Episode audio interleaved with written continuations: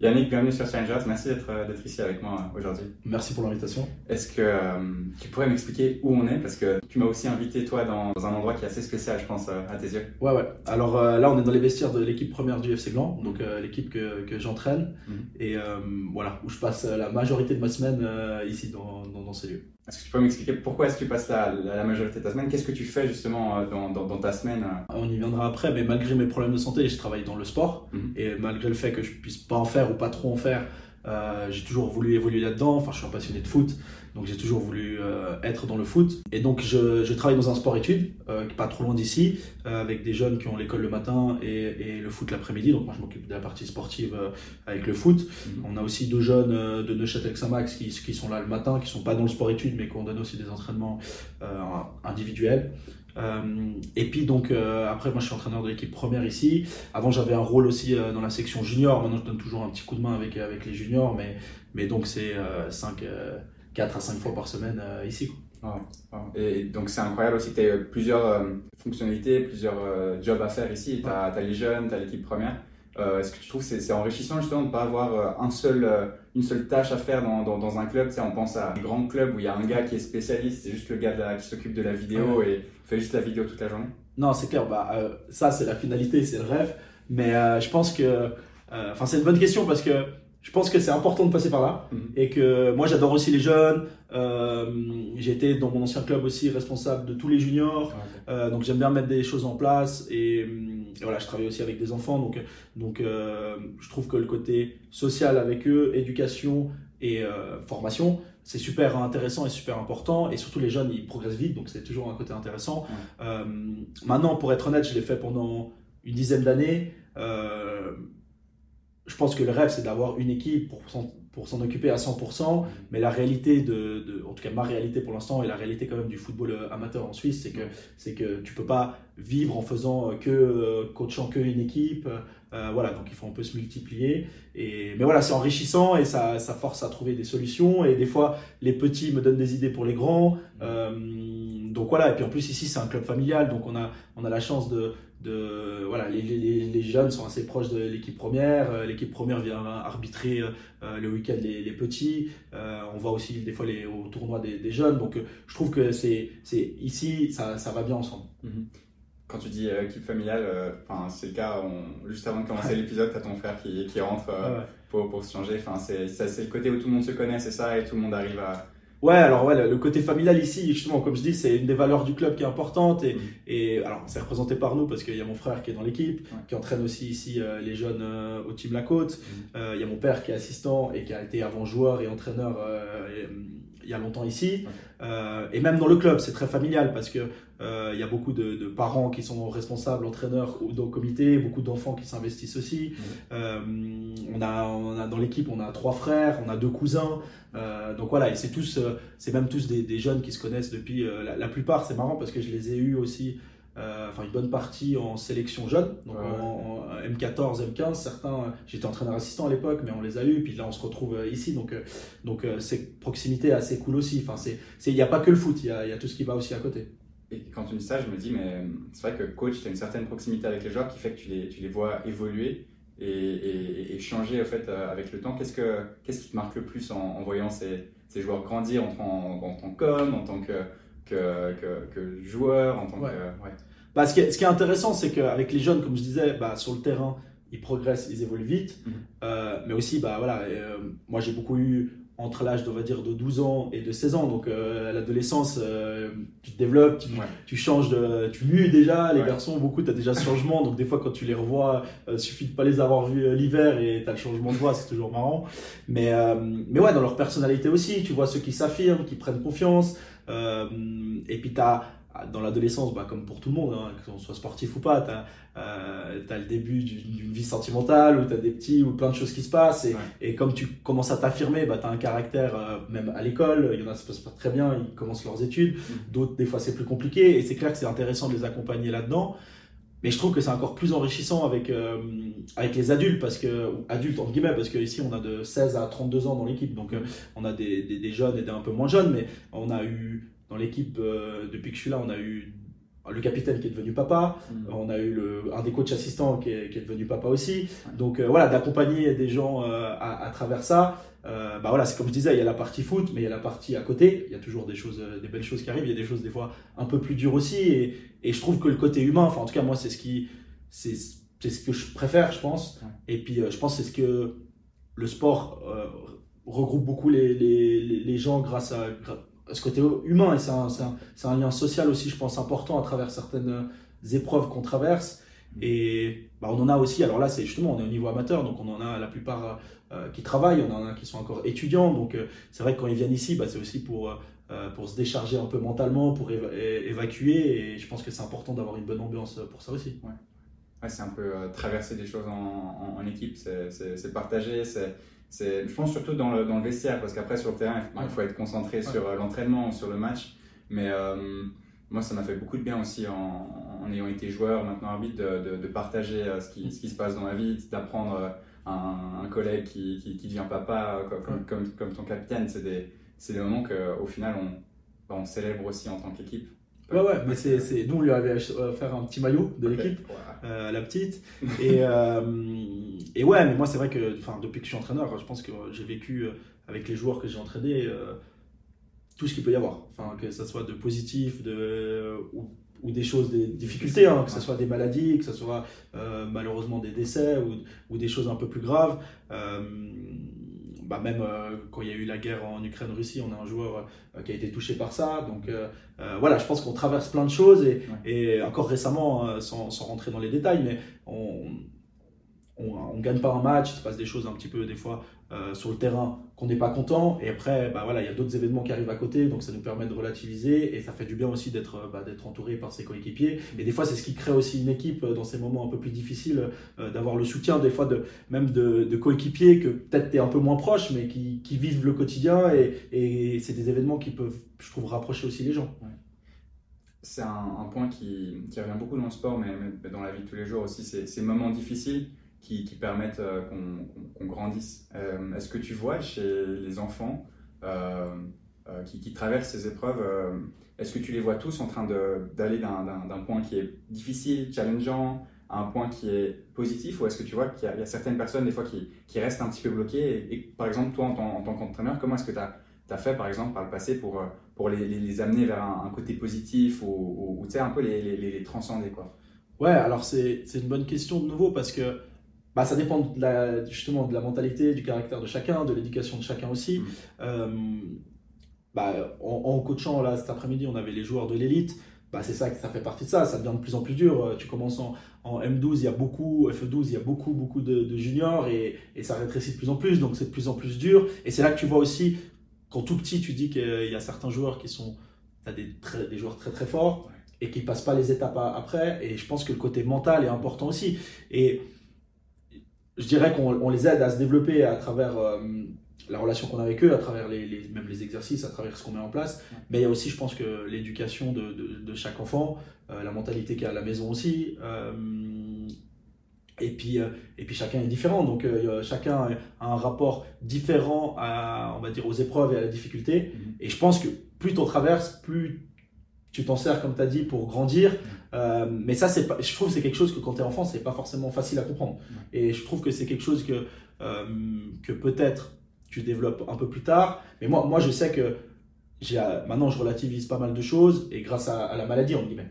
Donc, euh, grâce à la maladie que j'ai, je pense que j'ai appris bah, dès l'âge de 12 ans à vivre avec. Donc, euh, donc j'avais pas le choix d'accepter de, de, ces difficultés et de ne pas renoncer et que ça, ça m'aide à grandir. Et, et, que malgré, on va dire, euh, en tout cas pour moi, les, ce qui était beaucoup plus dur que, à faire que des personnes, entre guillemets, valides, mmh. bah, je pense que ça m'a renforcé dans, dans, dans ce que j'ai envie de faire et dans ce que je fais maintenant c'est un peu la, relativiser comme ce que tu avais décrit avec une équipe qui, par exemple, sur le terrain, ça va pas, et après tu, tu, tu, tu regardes ce qu'il y a autour et te dis, ok, on, on va essayer de, de, quand même aller dans, dans la même direction qu'on s'était fixé en début de saison, d'essayer ouais. d'atteindre les mêmes objectifs et, et, de continuer ensemble.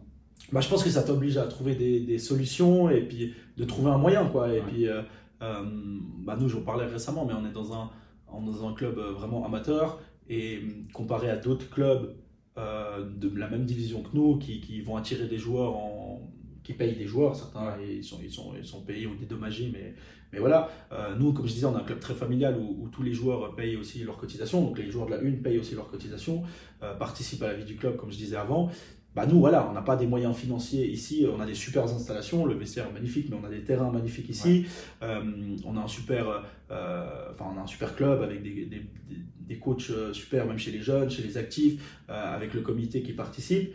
Mais voilà, nous, on doit passer par, bah, pour dire le foot, on doit passer par le foot. On doit être meilleur footballistiquement et on doit pas être. Euh, voilà, et au, foot, en plus, il y a des événements qui peuvent arriver. On doit être deux fois meilleur que les autres dans le jeu, euh, avec le ballon. Et c'est ça qui, nous, doit nous faire grandir. Donc, on doit trouver des solutions euh, dans ce sens-là parce qu'on sait qu'on ne va pas attirer de joueurs financièrement. Et tant mieux parce que je pense que c'est les valeurs du club et c'est mes valeurs aussi. Donc, on doit trouver d'autres solutions. Mais ça, ça veut dire qu'on va avoir des joueurs qui correspondent à notre philosophie. Et ça, je pense que dans un vestiaire, avoir des, des joueurs qui, qui, sont alignés, qui, sont, qui ont la même philosophie, où tu arrives à échanger, c'est ce qu'un coach veut au final pour, pour performer sur le terrain. Non? Donc ça vous rend service, même ce, ce, côté créatif, au fait, de la difficulté, de OK, comment est-ce qu'on va réussir à tout arranger Ouais, tout à fait. Bah, je pense que c'est aussi. Euh, euh, ça va dans les deux sens. Je pense que le coach doit être aligné aussi aux objectifs euh, de l'équipe et du club. Mm-hmm. C'est-à-dire qu'on ne peut pas arriver dans un vestiaire et dire moi je veux gagner la coupe, je veux monter en championnat et tout, alors que que tu peux arriver dans un club où les joueurs ils ont juste envie de s'amuser, de, passer un bon moment ensemble. Voilà, moi je pense que j'ai la chance que je suis arrivé, ça correspond à mes ambitions quand je suis arrivé dans le club, c'est que je pense que le club a tout pour bien faire et pour monter en tout cas d'une ligue. Euh, les joueurs ont cette motivation, ont cette envie. Peut-être là c'est la troisième saison, peut-être la première saison, bah, certains ont une mentalité différente. Et, c'est peut-être ça l'avantage, c'est la première fois que dans un club je fais trois saisons de suite avec la même équipe. Donc c'est peut-être qu'au bout de trois saisons, tu commences à avoir euh, les joueurs qui étaient peut-être pas dans la même philosophie que l'équipe et que le coach aussi, mm. bah, peut-être ils sont plus là et peut-être on a amené d'autres euh, d'autres joueurs qui, qui viennent dans la mentalité, dans, dans ce qu'on recherche et dans ce qu'on a envie de faire. Ouais. Est-ce que réaliser, ou que en tout cas les, les, athlètes réalisent leur potentiel, par exemple, ils se disent en fait on peut gagner le championnat ou on peut passer à la division supérieure, et c'est un truc que, que, le coach, euh, est-ce que le coach a un impact là-dessus? Alors ça faudrait le demander aux joueurs directement, mais, mais, mais moi je sais que quand, quand on est arrivé ici au club, euh, le, le, club a déjà joué les finales, mais euh, la première saison, nous, on a joué les finales, on a, on a, on a gagné la Coupe vaudoise. Euh, la, la, saison passée, on est, on est perdu en, demi-finale de Coupe et on a, on a été deuxième. Puis normalement, c'est les deux premiers qui sont promus, mais l'année passée, c'était que le premier et on était un point des premiers. donc je sais que je pense qu'on a augmenté un petit peu l'ambition et l'exigence. Et puis après, c'est toujours la même chose. L'ambition, plus tu gagnes, plus tu as envie de gagner. Enfin, quand tu goûtes à la victoire, je pense que c'est quelque chose que, que, que tu aimes de plus en plus. Et, et dès si tu as, l'habitude de perdre, tu perds régulièrement des matchs, bah, tu t'y fais au bout d'un moment. Et quand tu pas l'habitude, bah, tu, détestes de ça de, plus en plus. Et, et je pense que c'est une, culture de la gagne. Mais après, nous, on est toujours. Euh, euh on est dans un niveau amateur, encore une fois. Donc, euh, donc bien sûr qu'il y a, il y a, y a d'autres priorités aussi. Mais voilà, une fois que tu es sur un terrain, une fois que tu es dans un vestiaire, euh, je pense qu'il n'y en a pas un de ici, de toutes les personnes qui ont un casier, qui n'a pas envie de gagner le match. Cool. Une team de leader, du coup. Ouais, je pense que maintenant, puis c'est aussi les déceptions des années précédentes, parce que deux années euh, où tu, tu, tu montes pas, une fois tu fais les finales, une fois tu finis un, un point, et le deuxième il montait pas juste cette année-là. Donc euh, je pense qu'il y a cette frustration aussi de, de, de, corriger ses erreurs et puis de, de, de le faire enfin. Quoi. Ouais. Il y a quelque chose qui m'a frappé, euh, étant donné qu'on parle de, comprendre ou de vouloir aller plus haut et avoir une culture de la gagne. Est-ce que tu pourrais m'amener à tes 12 ans, quand tu apprends justement ta maladie et, et, plonge-moi là-dedans en fait. Ouais. Alors, euh, moi j'ai toujours fait beaucoup, beaucoup de sport depuis tout petit, euh, principalement du foot, mais je faisais aussi beaucoup de tennis et l'hiver beaucoup de ski. donc ça, j'en faisais régulièrement. Et à l'école, j'ai toujours fait aussi tous les sports facultatifs. Donc j'ai fait pas mal de, enfin j'ai fait une année de handball, une année de, de volley, de mini hockey même. Et, et voilà, j'ai toujours adoré le sport. Mais pour moi, ça a toujours été le foot. Et puis, il arrive un moment avec le tennis aussi où, quand tu as des compétitions. Alors, tennis, j'ai pas fait compétition, mais justement, au bout d'un moment, quand on te propose des compétitions, c'est en même temps que le foot. Mhm. Euh, plus tu fais de foot, bah, plus ta, ta, ta, saison de ski se rétrécit aussi. Euh, donc voilà, mais moi, ça a toujours été, été pour moi le foot, même si j'adorais les autres sports. Mhm. Euh, et c'est vrai que bah, jusqu'à l'âge de 11 ans, tout se passait bien. J'étais au Stade enfin j'ai fait les juniors là-bas. Euh, j'ai presque tout le temps été le capitaine de l'équipe. On était surclassé avec un ou deux joueurs. On jouait avec les plus grands aussi. Euh, et même là, j'étais capitaine de l'équipe. Euh, et en fait, bah, presque d'une année à l'autre, j'ai jamais été très rapide, mais d'une année à l'autre, j'arrivais presque plus à courir. J'arrivais plus à skier. Et on savait pas pourquoi au début. Alors je tremble. Et quand j'étais petit, en fait, vers l'âge de 10 ans, c'était bizarre que je tremble, mais on a fait des tests, les médecins n'ont rien trouvé, donc tout allait bien, la santé, moi ça allait très bien, je faisais beaucoup de sport à cet âge-là. Et, et, en fait, une année et demie, ouais, 11 ans et demi, 12 ans, à peu près, euh, bah, on a fait des tests plus poussés parce que c'est pas normal qu'un enfant qui fait du sport tous les jours, tout d'un coup il n'arrive plus à courir, il n'arrive plus à bouger. Euh, et donc je suis allé euh, au CHUV, ça a duré un petit moment, il y a eu pas mal de tests, et comme c'est une maladie rare en fait, et puis bah, après il y a le diagnostic qui est tombé, donc j'avais une, une amyotrophie spinale de type 3, mais c'est-à-dire c'est une maladie génétique qui atteint les nerfs, en fait qui empêche les muscles de se développer. C'est-à-dire que euh, en fait, je peux pas vraiment me muscler en fait. Et euh, voilà, en fait, en grandissant avec l'adolescence, bah, ça a commencé. Euh, moi, j'ai la chance, entre guillemets, c'est que j'ai le type 3, donc il y a des types beaucoup plus atteints avec des enfants qui marchent jamais, le type 1 ou des enfants qui sont en chaise roulante très tôt. Mais moi, à ce moment-là, on m'a diagnostiqué qu'entre l'âge de 15 et 20 ans, je perdrais l'usage de la marche, quoi, et que, que je serais en, chaise roulante. Il y a beaucoup d'enfants, je pense, qui, qui, sont hyper angoissés ou hyper, enfin, qui, sont mal dans, dans, des hôpitaux, tu sais, pour, dans des hôpitaux pour euh, attendre euh, quel est le, résultat du test, où ils sont blessés. Euh, et, je me souviens, avec mes, mes propres blessures aussi, d'être touché d'être dans l'hôpital, de dire mince, c'est un truc qui va pas, et puis d'avoir tout le monde qui, qui soucie toi, tu sais, qui est à côté, et je dis non, mais enfin, je, vais, je vais aller bien et tout. Et, donc, c'est assez angoissant pour un enfant, cette situation. Est-ce que tu te souviens même du, moment où la personne qui te le dit Ouais, ouais. Moi, je m'en souviens bien, parce que je pense que c'est un événement assez marquant de ma vie. Et c'est hyper bizarre quand je raconte ça parce que le jour même, ou le moment même où on me le dit, en fait, c'était presque un. Pas un soulagement, mais en fait, je comprenais. Parce que moi, je pensais juste qu'il y avait un problème. Enfin, je sentais qu'il y avait un problème avec moi, mais au bout d'un moment, tu te poses la question est-ce que je suis nul au foot? Est-ce que je suis nul pour le sport? Parce que on savait pas pourquoi. Euh, enfin voilà, normalement, tout le reste allait bien. Enfin, en tout cas, visuellement, il n'y avait pas de, de, problème de, santé comme ça. Et mais tout d'un coup, je commence à courir bizarrement. Après, j'arrive plus à courir. Et en fait, moi, je, je comprenais pas qu'est-ce qui fonctionnait pas avec moi. Et en fait, je m'en voulais à moi-même au début d'être de pas réussir. Voilà, le foot, ça a toujours été ma vie. Moi, comme je disais, j'adorais gagner. Donc, euh, tout d'un coup, quand tu peux plus aider l'équipe, quand tu peux plus jouer, tu te dis quel est mon problème. Je viens d'une famille où tout le monde est footballeur. Euh, enfin, j'ai mon grand-père, mes deux oncles, enfin mon oncle a été professionnel, euh, mon père était dans le foot, euh, même ma mère s'occupait de la buvette euh, du club où j'étais. Donc d'arrêter le foot, ça a été compliqué. Au début, je savais pas pourquoi, je savais pas qu'est-ce qui fonctionnait pas. Donc à ce moment-là, il y avait une explication, il y avait une raison. Donc c'était, je pense, c'est important de quand tu es dans l'inconnu, comme tu disais, tu sais pas qu'est-ce qui se passe et tout, de le savoir. Ouais, soulagement, mais sur le moment, on va dire.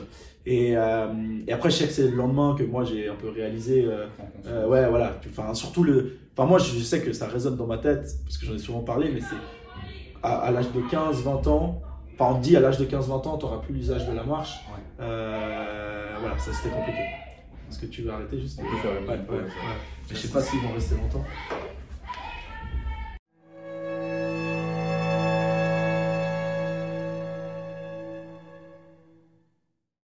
On a, on a 20 minutes de valider, c'est déjà ça.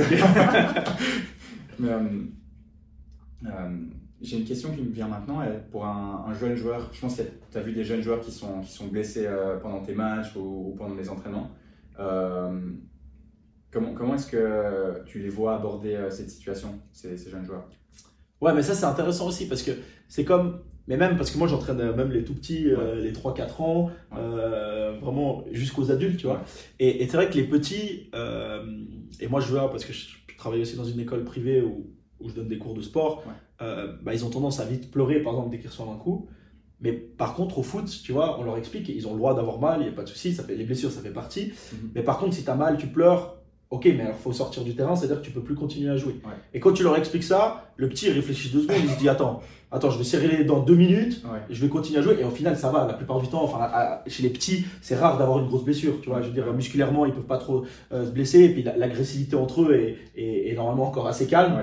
Donc, euh, donc ça, c'est toujours intéressant. Et nous, on, nous, on, l'a aussi développé, je trouve, en, bah, tu vois, il y a toujours ce truc. Je sais pas si c'est la même chose au hockey, mais euh, les romans comparés au, au Suisse allemand, on est beaucoup trop gentil. Mhm. On est beaucoup trop gentil et dès que tu découvres l'agressivité un peu en Suisse bah ça, ça, ça change. mais ça te fait du bien souvent. Mais c'est comme nous, les Vaudois, avec les tout petits, on va pas jouer très loin, mais quand tu vas jouer à Genève, il y a déjà une mentalité qui est différente. Tu vas jouer à Lausanne comparé à la côte. Et je trouve que c'est avec ces expériences que, que tu progresses. Et moi, j'ai toujours, euh, on a eu une génération avec des petits, on avait une super génération, et on a fait beaucoup de tournois en Suisse, on a fait des finales, en, même avec des petits qui avaient 9 ans, les finales à balle, euh, nationales pour les tournois en salle. Et puis on a fait des, avec cette génération, on est parti à Saint-Etienne faire des tournois internationaux à, et, et à Paris. Mm-hmm voilà, quand tu joues encore en France, c'est encore un autre niveau de mentalité où, où ça se pousse et ça crie pas, ça parle pas à l'arbitre, enfin ça fait partie du foot, ça fait partie du duel. Et en fait, plus tu t'habitues à ça, moins j'ai l'impression que tu as mal ou tu te plains ou voilà. Après, il peut toujours arriver des, des grosses blessures, etc. Mais, euh, mais je pense qu'on a une influence aussi par rapport à ça. Enfin, moi, moi je trouve que je peux pas parler pour tous les autres sports parce que j'entraîne pas dans les autres sports, mais que je trouve que et c'est vrai que le foot a des fois une mauvaise image par rapport euh, au niveau professionnel, ce qui se passe très très haut. Mais, euh, mais par exemple, moi, ce qui est. Enfin, nous, je trouve qu'avec les jeunes, on arrive à éduquer beaucoup de choses à travers, à travers le sport, à travers le foot. On avait mis en place euh, dans mon ancien club aussi, et maintenant c'est aussi mis un peu en place avec les sélections, c'est qu'on a un suivi un peu de comment ça se passe à l'école, mm. euh, donc que ce soit des notes euh, ou que ce soit de l'attitude aussi, des remarques qu'ils ont. Euh, et c'est c'est pas pour euh, sanctionner les enfants, c'est juste pour avoir des discussions avec eux, parce que ce qui se passe à l'école a une influence au foot, ce qui se passe au foot a une influence à la maison, etc. Enfin, enfin on, part, enfin, on est tous là pour le développement de l'enfant. Et, euh, et, moi, je sais qu'il y a des enfants qui ont largement amélioré leur attitude à l'école parce qu'ils savaient qu'ils amenaient leur carnet de journalier à leur, à leur coach. Euh, je sais que certains enfants, bah, ont amélioré leurs notes aussi, parce que bon, je travaille dans un sport-études, donc l'école fait, fait, entièrement partie, et, c'est toujours la même réalité, c'est que la plupart de ces footballeurs, aussi talentueux qu'ils sont petits, mm. la plupart ne vont pas vivre euh, du foot. Donc, euh, donc l'influence de l'école, je pense qu'elle est importante à cet âge-là. Mm. Et, euh, et maintenant, si on a les enfants des sélections, aujourd'hui on était au sport-études, il y a quelqu'un d'une autre école qui est, qui est venu, et tous les enfants du sport études sont venus vers lui, ils ne le connaissaient pas, ils lui ont serré la main, ont levé la casquette, les écouteurs. Mm. Et ça, à travers le foot, on, on l'a et que tu vas dans une école, il euh, n'y a pas forcément tous les enfants qui vont faire ça. Et je trouve que c'est une éducation qui est normale en fait pour les enfants euh, euh, qui, qui, sont au foot. Et nous, c'est marrant parce que même certains enfants qui étaient en difficulté à l'école ou qui avaient des problèmes avec les profs, en fait, nous, souvent, c'est les, les, garçons avec qui on avait zéro problème. Mm. Parce que, et il y avait une étude qui avait été faite qui était super intéressante qu'on avait eu à notre diplôme, c'est que, en fait, un enfant entre l'âge de, de, ouais, de 10, 10, 14, après, c'est vraiment les ados, c'est encore un autre niveau, mais souvent, la personne qu'ils écoutent le plus, c'est pas leur prof d'école, c'est même pas leur père, parce qu'on a un moment euh, où il y a la rébellion, mais par contre leur prof de foot, mais ça peut être dans tous les autres sports, parce qu'en fait, normalement, je dis bien normalement, le, le, foot, c'est l'enfant qui l'a choisi. Mm. C'est-à-dire, il choisit d'être là. À l'école, tu choisis pas d'aller à l'école, c'est obligatoire, c'est très important, mais tu es obligé d'y aller. Euh, tes parents, tu es obligé de, de, vivre avec, de les écouter. Mm. Euh, par contre, le foot, c'est un choix. C'est-à-dire, euh, moi, je choisis de, de, de, jouer au foot. Bah voilà, ça, c'est les règles du foot. Soit j'accepte les règles du foot et je fais du foot, soit je les accepte pas et je ne fais pas de foot. Mais c'est leur choix. Euh, donc voilà, et quand c'est le. En fait, je trouve que cette notion de choix, elle est importante parce que ça veut dire que c'est, en guillemets, une décision de l'enfant de base de de choisir euh, ça. Et donc après, tu dois te plier aux, règles. Et peut-être certains, ça leur convient pas et ils vont changer de sport ou ils vont changer de, de, de, de, club, par exemple, parce qu'on n'a pas tous les, mêmes, les mêmes règles et les mêmes idées. Mais souvent, en fait, nous, les, justement, les enfants qui ont eu des difficultés à l'école, nous, on n'a jamais eu de difficultés avec eux. Souvent, nous, on avait des garçons, on parlait aux profs, c'était très difficile à l'école. Et nous, on avait, c'était des garçons qui venaient même nous aider à l'école de foot, entraîner les plus jeunes, et qui ne demandaient pas d'argent, qui ne demandaient rien, enfin, qui adoraient juste être là. Et, et, et, voilà, donc je pense qu'il y a beaucoup de valeurs qui peuvent se transmettre à travers le sport. Euh, ouais. J'ai un peu les frissons parce que enfin, ce que tu viens de me dire, je viens directement d'assimiler à moi et, et, et, au fait que ça soit en fait le sport, c'est un des premiers choix que l'enfant va faire. Ouais. Enfin, y a, oui, il y aura toujours des parents qui seront là, j'ai envie qu'ils fassent du foot. Ouais, voilà, c'est ça que je veux dire. Mais, mais, mais, mais, la majorité, au final, c'est bon, j'ai eu le choix. Tu t'as mentionné, tu as fait une hockey, tu as fait plusieurs sports euh, quand tu étais petit, et après, as, après, tu fais tes choix. Euh, et, donc, j'étais déjà hyper d'accord sur ce, sur ce, point où c'est peut-être le début un peu d'une peut-être une certaine maturité, d'une responsabilité où tu dis ok, je me suis engagé dans, dans, dans, un objectif, dans une passion, j'ai envie de me donner à fond. Et l'autre, c'était aussi euh, l'influence du coach. Puis là, je suis aussi totalement d'accord. Euh, mais mes, parents, ils sont, ils sont gentils comme tout. Ils sont, enfin, ils sont, ils, sont pas nés pour être des hockeyeurs, quoi. Enfin, tu vois, mais je pense pas non plus. Mais, mais avec cette, euh, cet impact des coachs et puis peut-être du, du, du, vestiaire et tout, j'avais peut-être une, une, plus grande violence pendant le match. Et puis, euh, bah, puis tu l'as mentionné avant, en fait, le sport, c'est des règles, donc c'est une violence qui ensuite, euh, grâce à un règlement, grâce à, à, des valeurs, qui est, qui est redéfini ouais, vers, vers, aussi, une, vers une cohésion et puis un esprit d'équipe, une adversité saine. Enfin, c'est exactement, c'est cadré. Ouais. Et donc, je te rejoins aussi beaucoup sur, sur l'influence du, du, coach face, au, face aux jeunes, en fait, qui choisit. Mais c'est comme la relation, toi qui es arbitre. Aujourd'hui, l'influence chez les jeunes du coach, par rapport à l'arbitrage est super importante. Enfin, un, coach qui va parler à l'arbitre, bah, les enfants vont parler à l'arbitre et les parents vont se permettre de parler à l'arbitre. Euh, par contre, si le coach il parle jamais euh, d'arbitrage ou s'il perd le match mais il va pas dire c'est la faute de l'arbitre, bah, les, les, petits vont même pas en parler. Donc euh, mm. souvent, bah, ils, ils, cherchent à s'inspirer en guillemets ou c'est un modèle. Donc, donc je pense que cette influence elle est super importante chez les tout petits et chez les adolescents. bien sûr, chez les adultes, oui, mais c'est ce que je disais aussi, c'est que souvent quand tu es enfant, on disait avant, c'est tu as le choix, tu choisis ton sport. Mhm. Euh, mais après, ça dépend aussi euh, où tu habites, où tu viens. Parce que si tu habites dans un petit village, euh, voilà, y a, des fois, il n'y a que le club de foot. Enfin, souvent, c'est le sport le plus populaire. Donc, il n'y a pas forcément une équipe de hockey dans tous les villages, dans toutes les villes où tu es. Si tes parents ne peuvent pas t'amener, bah voilà. Et aussi, pareil, bah, les entraîneurs que tu as, suivant les clubs, ça va du papa du joueur à un coach expérimenté, à un jeune coach de 17 ans, 18 ans qui a envie de se lancer là-dedans. Mhm. Et si tu es et si quand tu es enfant, normalement, tu n'as pas trop le choix du club où tu vas. Enfin, tu vas dans le club du village ou de la ville ou le club d'à côté. Par contre, quand tu es adulte, bah, tu peux te permettre, tu as la voiture, tu peux te permettre d'aller, de choisir ton environnement. Dire que quand tu es petit, tu choisis ton sport, mais l'environnement qui va avec le club que tu as, avec les, les, coachs qui sont, avec la mentalité qui est mise en place, bah, ça, tu, tu, l'as subi en guillemets. Donc, tu peux la subir positivement, suivant où tu es, ou négativement, suivant la structure dans laquelle tu es. Et, euh, quand tu mentionnais justement ces, ces, coachs qui crient sur les arbitres, à mon avis, déjà, ils copient la NHL ou je sais pas quelle vidéo YouTube qu'ils qui, qui, ont vues. C'est peut-être aussi pour euh, combler un manque de, de, de confiance, où tu sais, ils se sont dit, mince, euh, je suis pas un assez bon coach, ah ben, je vais remettre la faute sur l'arbitre. Peut-être, je sais pas, j'ai pas envie de, au moins, j'ai pas envie de créer euh, des, des, animosités coach-arbitre dans cette interview. non, mais par contre, ce que j'ai remarqué aussi, c'est que quand un coach avec des jeunes joueurs crie sur l'arbitre, les, comme tu dis, les, les, les, joueurs ils vont être fixés sur l'arbitre et ils vont pas passer leur match à être concentrés sur leur performance, sur leur tactique. Tu sais, surtout au hockey où ils doivent, pendant le match, ils peuvent rentrer et sortir de la glace et et c'est pas un, un 11 joueurs qui sont. Euh, et, et, du coup, euh, ben, ils sont plus concentrés sur le match. Et ça, c'est un gros problème. Tu mentionnais euh, les différences entre roman et, et, suisse allemand. Un des trucs qu'on savait et qu'on n'arrivait presque pas à améliorer, c'était que les, Suisses allemands, ils jouaient pendant. pour nous, du coup, c'est les, 60 minutes où c'était les, les, 90 et, et, nous on avait toujours un moment du match, soit le début où on n'était pas concentré, soit la fin, soit au milieu quand il y avait un truc avec l'arbitre, où, il y a un truc qui allait pas. Et donc euh, peut-être nous, le, en tout cas ce que j'ai remarqué c'était ça, c'était euh, être concentré et sur une, chose pendant, pendant 60 minutes. C'était ce, qui, ce qui changeait dans, dans les différences culturelles comme tu le mentionnais. Mais je pense que c'est toujours un sujet compliqué parce que moi, je, moi, je, prétends pas être le meilleur avec les arbitres chez les adultes, mm. euh, forcément. Et c'est, je pense, le sentiment le plus euh, désagréable pour n'importe qui dans n'importe c'est l'injustice. Et on a toujours ce sentiment d'injustice, mais que les adversaires peuvent avoir le même sentiment d'injustice et que l'arbitre peut avoir ce sentiment d'injustice aussi. Et c'est toujours euh, la façon de vivre ça, de l'accepter, de, mm-hmm. de, de, voilà. Alors je pense que ça dépend toujours aussi le niveau d'importance que l'entraîneur met au résultat. Euh, c'est pour ça que je dis chez les enfants, pour moi, il n'y a aucune importance au résultat tant qu'il y a le développement de l'enfant et la progression de l'enfant. Euh, chez les adultes, c'est toujours un petit peu différent, suivant la ligue où tu suivant le niveau où tu es. Euh, bah, toi, tu es dans un niveau professionnel ou semi-professionnel aussi, donc là, il y a d'autres enjeux aussi différents. Mais, mais de toute façon, moi, je, pour moi, quand, quand tu fais du sport, tu es compétiteur. moi, je vois pas l'intérêt de faire du sport je dis ça pour le sport, mais moi je peux jouer euh, au Monopoly avec ma mamie. Euh, si je perds, euh, je vais garder. et, voilà. Mais, mais je pense que ça, c'est un enjeu aussi. Enfin, L'importance, si, si le, le coach d'enfants de, 10 ans, c'est hyper important pour lui de gagner. bah souvent, c'est déjà pas possible parce que si c'est important pour lui de gagner avec des enfants de 10 ans, je sais pas qu'est-ce qui se passe autour dans sa vie, mais, mais, mais bien sûr que bah, les enfants ils vont penser que c'est que ça qui est important. donc, euh, donc, euh, donc, voilà, je pense que ça a une grosse influence.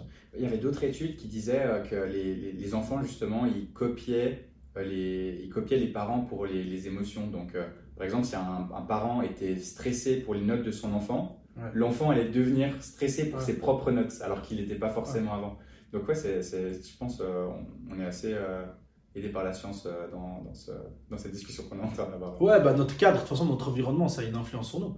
Après, c'est pour ça que je dis que quand tu fais beaucoup d'expériences chez les petits, chez les enfants, bah après, tu as beaucoup de visions différentes aussi. Par contre, si tu fais même qu'un sport, si tu fais, euh, t'as qu'un seul coach quand tu es, es enfant, nous on pense que c'est important de voir euh, plusieurs coachs différents dans le développement d'un enfant, et ben ça te permet de t'ouvrir, d'avoir plusieurs visions, mais c'est comme le fait de voyager. Moi j'avais pas, enfin j'avais voyagé quand j'étais petit, mais souvent dans des, dans des, des clubs, genre le Club Med, où tu es dans un environnement francophone, on va dire.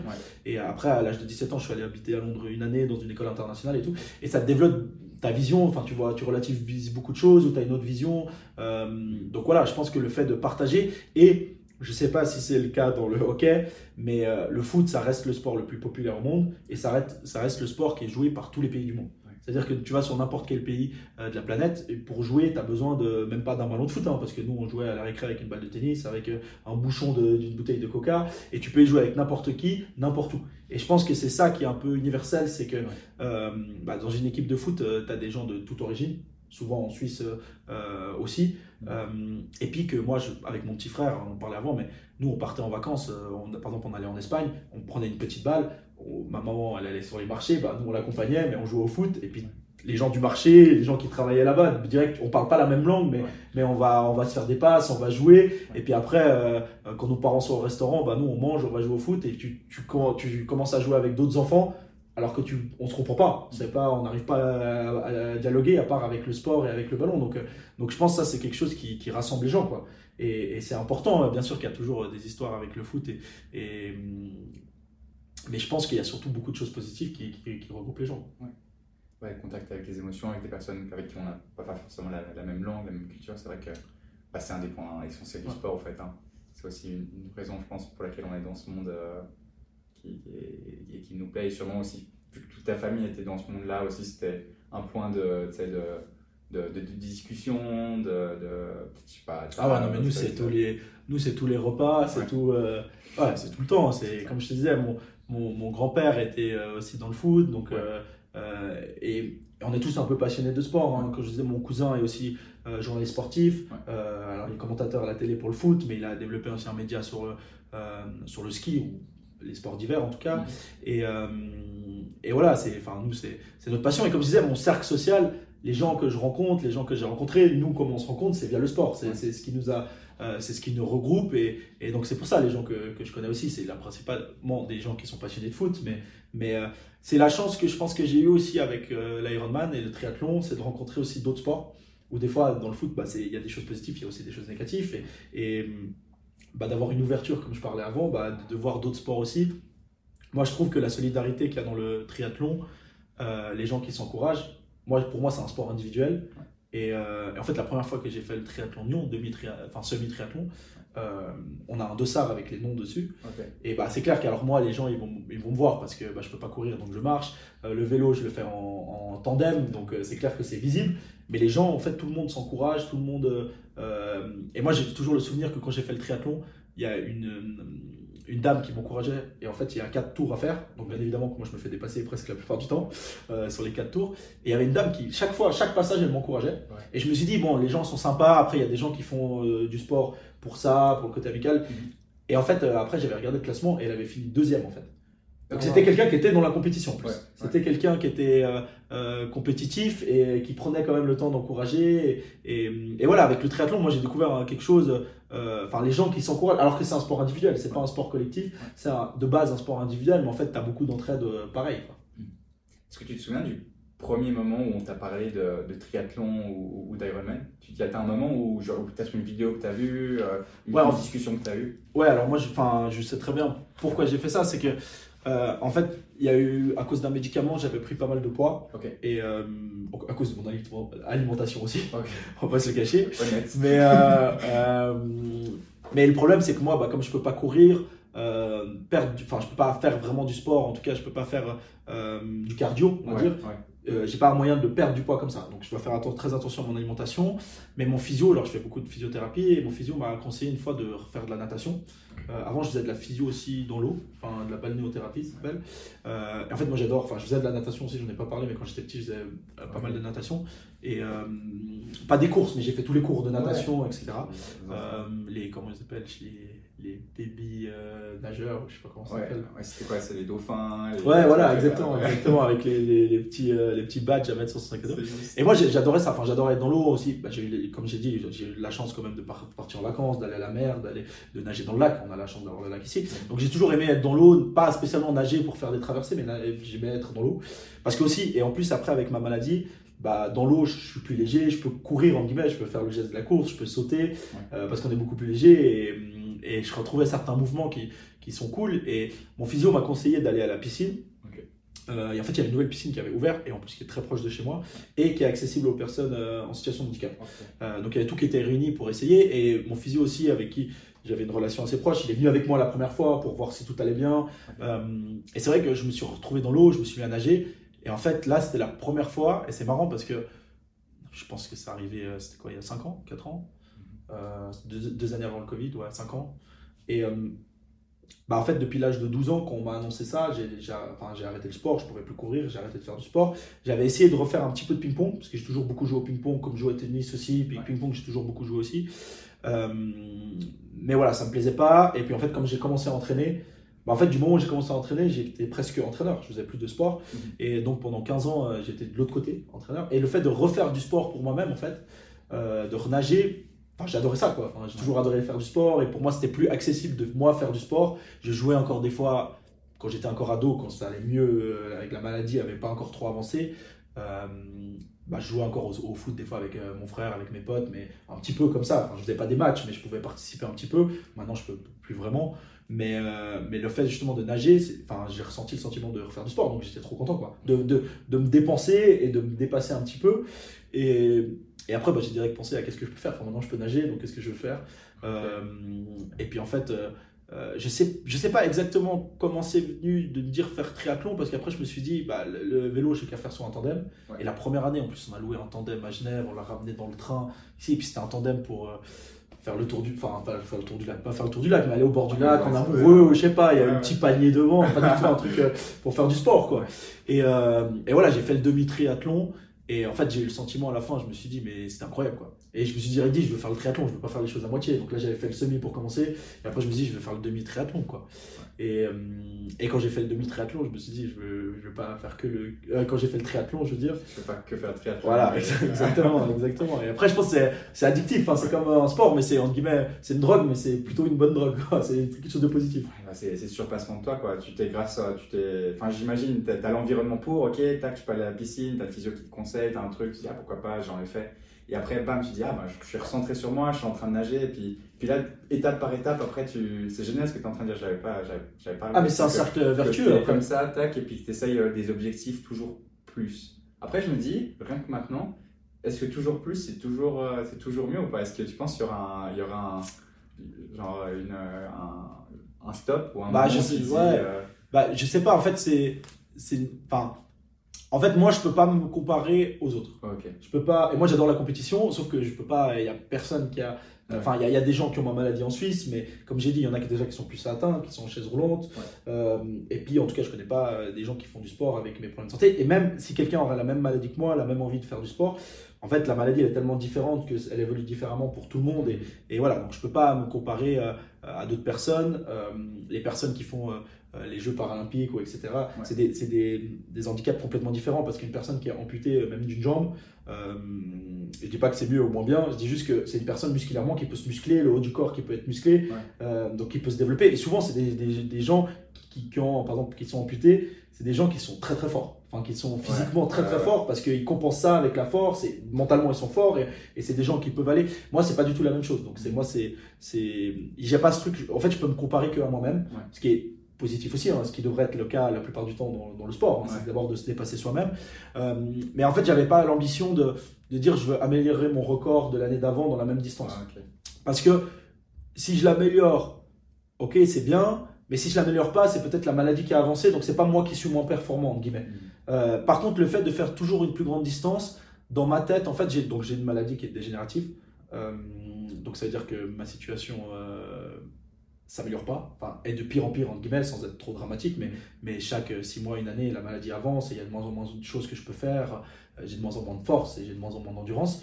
Et pour moi, dans, en fait, dans ma tête, c'était de pouvoir faire de plus en plus. C'est-à-dire que la maladie est censée avancer, je suis censé de faire de moins en moins et de faire euh, bah, demi-triathlon, triathlon, semi-Ironman et normalement Ironman, mais pas pour l'instant. mais, mais euh, voilà, c'était euh, voilà, c'était repousser euh, mes limites, mais c'était aussi repousser la maladie, quoi, de dire je suis censé faire de moins en moins et je fais de plus en plus. Et, en tout cas, psychologiquement, ça m'aidait beaucoup. Enfin, dans ma tête, ça m'aidait beaucoup. Et c'est pour ça que ça a été dur quand j'ai eu la blessure, là. on n'en a pas encore parlé, mais quand on devait faire l'interview il y a deux mois, et ben, en fait, je me suis blessé huit jours avant de faire l'Ironman. Et ça, ça a été dur parce que pour moi, en plus, je me suis blessé, pas, je suis pas tombé en vélo, je suis pas, j'étais debout. Et en fait, ma cheville, euh, mes ligaments ont craqué. Et je tombé comme ça et ça, ça a pété. Quoi. Il y a eu des déchirure du ligament complet. Et, euh, et ça, c'était clairement la maladie parce que j'étais debout, j'étais pas en déséquilibre, j'étais à l'entraînement en plus ici avec, avec, avec l'équipe. Et, euh, et là, pour moi, ça a été dur parce que c'était de dire, bah, en guillemets, on m'a dit, bah voilà, t'as fait trop, la préparation, rupture de fatigue, t'as fait trop, etc. Et bah là, c'était en guillemets la maladie qui gagnait un petit peu. Euh, et c'est pour ça que ça a été très dur pour moi parce que tu te prépares 10 mois à faire quelque chose, mm. euh, donc il y a tout l'investissement, tout ce que tu mets dedans, et euh, à 8 jours, voilà, 8 jours du, enfin, du jour J, quoi, quand tu mets 10 mois, et en plus, nous, on en parlera, je crois, un petit peu plus après, mais il y a toute ma préparation, donc déjà c'est quand même un investissement, et tu sais ce que c'est quand tu quand tu t'entraînes beaucoup, bah, le soir tu rentres, tu es fatigué, donc tu vois personne, des fois tu es de mauvaise humeur aussi, parce que moi quand je suis fatigué, des fois tu as envie de rien faire, tu pas envie qu'on te parle, tu pas envie qu'on t'embête, donc tu, tu, moi, il y avait des jours où je m'entraîne, tu vas au travail, tu rentres, tu, tu dors, quoi. Et tout cet investissement, bah, entre guillemets, gâché. Alors, il n'est pas gâché parce que ça a été positif de faire du sport. C'est toujours super positif, même pour ma santé à moi. Et c'est sûrement grâce au fait que je suis connecté au sport, que je peux encore marcher, que je peux encore bouger, euh, que je bouge beaucoup. Bah, le mouvement amène le, mouvement, donc euh, ça, c'est important. Mais là, c'était dur. Et en plus, il y a toute l'organisation à côté parce qu'on on, organise ça aussi pour une association, on récolte des fonds. Euh, donc il y a beaucoup d'autres personnes qui sont aussi investies et, qui ont pris du temps pour l'association, mais pour moi aussi, en guillemets.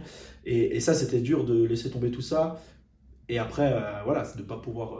Enfin voilà, quand tu fais tous les jours du sport 3-4 fois par semaine, tu t'entraînes, tu te prépares, et qu'après, quand tu es blessé, tu peux plus rien faire, c'est un changement complet. Et en plus, il n'y a pas eu l'Ironman. C'est pas parce que j'avais fait l'Ironman, j'étais fatigué, je récupère et tout. Il n'y a pas eu quoi. Donc, donc ça, c'était un passage un petit peu dur. Parce que tu me disais que frustrant aussi, c'est que tu avais ça fait 10 mois où tu étais dédié à ça et, 8 jours avant, c'était. mais, mais peut-être après, euh, peut-être euh, j'aurais pas été blessé, peut-être je me serais blessé pendant la course et j'aurais pas pu le faire. Enfin, on ne sait pas. Donc euh, voilà, de toute façon c'est comme ça. et J'ai aucun impact dessus. Quoi. Je, je peux même pas me dire, ouais, j'ai pris des risques ou j'étais debout, je, je bougeais pas et ça a craqué, ça a lâché. Donc donc voilà. Mais je pense qu'encore une fois c'est parti remise et puis c'est une difficulté de plus. Et alors au début, au début je voulais le refaire direct. Enfin au début je voulais le faire. Sauf que les bah, médecins. ouais. Au, téléphone, au téléphone, t'étais là, ouais, ok, euh, attends, il y a un truc qui s'est passé, mais t'inquiète, on va. ouais, parce que je, ouais, je pense que c'est le lendemain quand c'est. Je crois que c'était le lendemain, ou, même, ou même tu m'as peut-être envoyé un message quand t'étais encore aux urgences, et puis t'étais là, mais t'inquiète, on, on, gère, on gère, et mais ouais. Ouais, ouais, ouais. Et... Sur le moment. Ouais, en fait, enfin, je cherchais les solutions, puis je me suis dit, euh, euh pour la natation, ça va parce que moi, j'utilise pas mes jambes. En fait, j'ai vraiment pas de force dans les jambes, donc quand je nage, j'utilise que les bras. Euh, donc voilà, la cheville, euh, voilà, si, je, de toute façon je l'utilisais pas, bah, ça c'était bon. Le vélo, je le fais en tandem, donc moi, je pensais que ça allait aller. Je pensais que le vélo, ça allait, mais en fait, non. Enfin, le fait de faire en plus 180 km, le mouvement et tout, ça me faisait mal. Euh, et puis marcher, bah, marcher, c'était impossible. Enfin, en plus, moi, je peux pas trop marcher avec les cannes, comme j'ai pas la force de me porter sur une jambe. Je peux pas sauter sur une jambe, donc, donc non, c'était impossible. Mais, mais en fait, au début, je voulais le faire, puis je me disais, bah, si j'ai mal un peu plus longtemps, c'est pas grave. Sauf qu'en fait, il y avait le, danger que, que si je me bousille vraiment tous les ligaments et que voilà, on prédit un moment d'être en chaise roulante, je veux, pas, tant que je peux marcher, je veux profiter de pouvoir marcher. Donc, ça aurait été con, enfin, ça aurait été débile, pardon, de, mais ça aurait été de, prendre le risque, quoi. Et de, ça, en fait, que c'est un impact sur mon avenir. Euh, euh, voilà, si ça avait un, impact sur les trois mois d'après, je m'en foutais. Enfin, on prend le risque, on y va, on serre les dents. Et, et voilà, mais si ça a un impact pour. Euh, pour la suite, pour les prochaines années, c'était pas intelligent de le faire aussi. Mais sur le moment, avec l'adrénaline, avec l'envie, euh, moi je cherchais une solution. Après, je voulais faire que la nage, je me suis dit, je nage plus longtemps et tout. Mais après, on s'est dit, bah, le but c'était de faire un Ironman. Si je fais que la natation, ou je fais la natation et que le vélo, après, je me suis dit, un mois après, j'aurais pu faire du vélo. Mhm. Pas encore la marche, mais je me suis dit, je fais les deux, mais c'était pas un Ironman, donc c'était pas mon objectif, c'était pas ce que je voulais faire.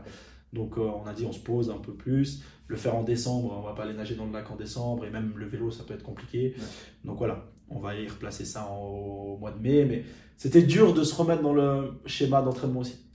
Parce que voilà, tout, moi je trouve que la partie la plus dure, en tout cas quand j'ai fait le demi-Ironman, pas du tout le demi-Ironman. Le plus dur, c'est les entraînements. C'est là, là, chaque mardi, on, tu te lèves à 5h du matin pour la neiger à 6h. Euh, il fait froid, t'as pas envie. Enfin, tu te réveilles, tu vas dans l'eau. C'est pas facile tout de suite. Et, et, c'est ça le plus dur pour moi. Le, jour J, c'est euh, bah justement toute ta préparation, tu fais pour ça. Et, et, et c'est vrai que quand tu fais un sport comme ça, moi j'admire les gens qui font ça parce que quand tu fais du foot, bah le jour J, c'est les, tous les dimanches ou tous les samedis. c'est encore un peu plus fun. Genre, il y a l'aspect social, il y a l'aspect. Euh, ouais, ouais. C'est un peu. Ouais, ouais, mais je veux dire, c'est même le hockey. Hein. Enfin, c'est la même chose. Enfin, les, souvent, les sports, euh, les sports co, bah, t'as des matchs tous les week-ends. Ouais. Euh, donc voilà, dire que si tu ah, dans un événement pour. Enfin, tous tes entraînements pour un, un, jour, quoi, un événement. Et, et voilà, les gens qui font un certain niveau, ils ont peut-être plus de triathlon et plus d'Ironman, mais c'est quand même moins régulier qu'une compétition tous les week-ends. Mm. Et, et euh, enfin, moi, c'est, enfin, moi, je vis pour le moment la compétition. Enfin, ce qui est intéressant, c'est ça. Alors, après, oui, le, schéma d'entraînement, quand tu te mets, c'est quelque chose de positif, déplacement de soi. Mais c'est ça le plus dur. C'est ça, au final, le, quotidien. Donc, c'est bien aussi, mais il y a des moments durs. Et euh, moi, ce que j'ai dit, le, demi-Ironman, t'es tellement dans l'adrénaline, il y a tellement de gens autour et tout. C'était pas ça le plus dur. Moi, c'était les, les, mois d'avant. Et là, je le savais. Mm. Et j'étais. Enfin, t'arrives, en fait, à la fin des entraînements pour la récompense, entre guillemets et en fait tu l'as pas quoi. Et là c'est repartir pour ça, de se repartir pour la préparation, sachant sans être négatif, euh, mais que la même chose peut arriver. Enfin, tu, peux me reblesser, ça peut arriver. Enfin, et, et moi aussi j'ai toujours ce, en guillemets c'est toujours un combat un peu un contre la montre parce que je sais pas à quel moment euh, je vais plus pouvoir marcher ou je vais plus pouvoir le faire. Donc c'est pour ça que j'avais envie de le faire le plus vite possible en fait. Mmh. Mais j'ai l'impression quand même, basé sur ce que tu as dit avant, que tu te concentrais quand même sur ce que tu peux contrôler. Et qu'au final, c'est le plus, plus important. C'est tu apprends à te connaître, tu sais ce que tu peux faire et tu es là, ok, je vais, euh, je vais, je vais, je vais m'entraîner. Maintenant, je suis capable de faire ça. Ok, bon, j'aurais peut-être pu faire la natation, mais si je ne je pouvais pas faire le reste. j'ai l'impression qu'au niveau, au niveau philosophique, il y a cette importance de, d'accepter ce que tu peux pas contrôler aussi. ben, comme tu dis là, euh, peut-être je vais, peut-être tu vas te, te, te, blesser, bien sûr, on n'espère pas, mais enfin, a c'est des choses, ça, ça fait partie de la vie et ça fait du, du, sport. La vie d'un sportif. Ouais, Mais après, je t'avoue que le côté philosophique euh, de l'accepter, on peut pas. J'étais complètement là-dedans au début. Mais ça a duré deux semaines. après, j'étais plus euh, l'injustice. Le, enfin, au début, j'étais là-dedans. J'essayais de relativiser. J'essayais de me dire comme ça.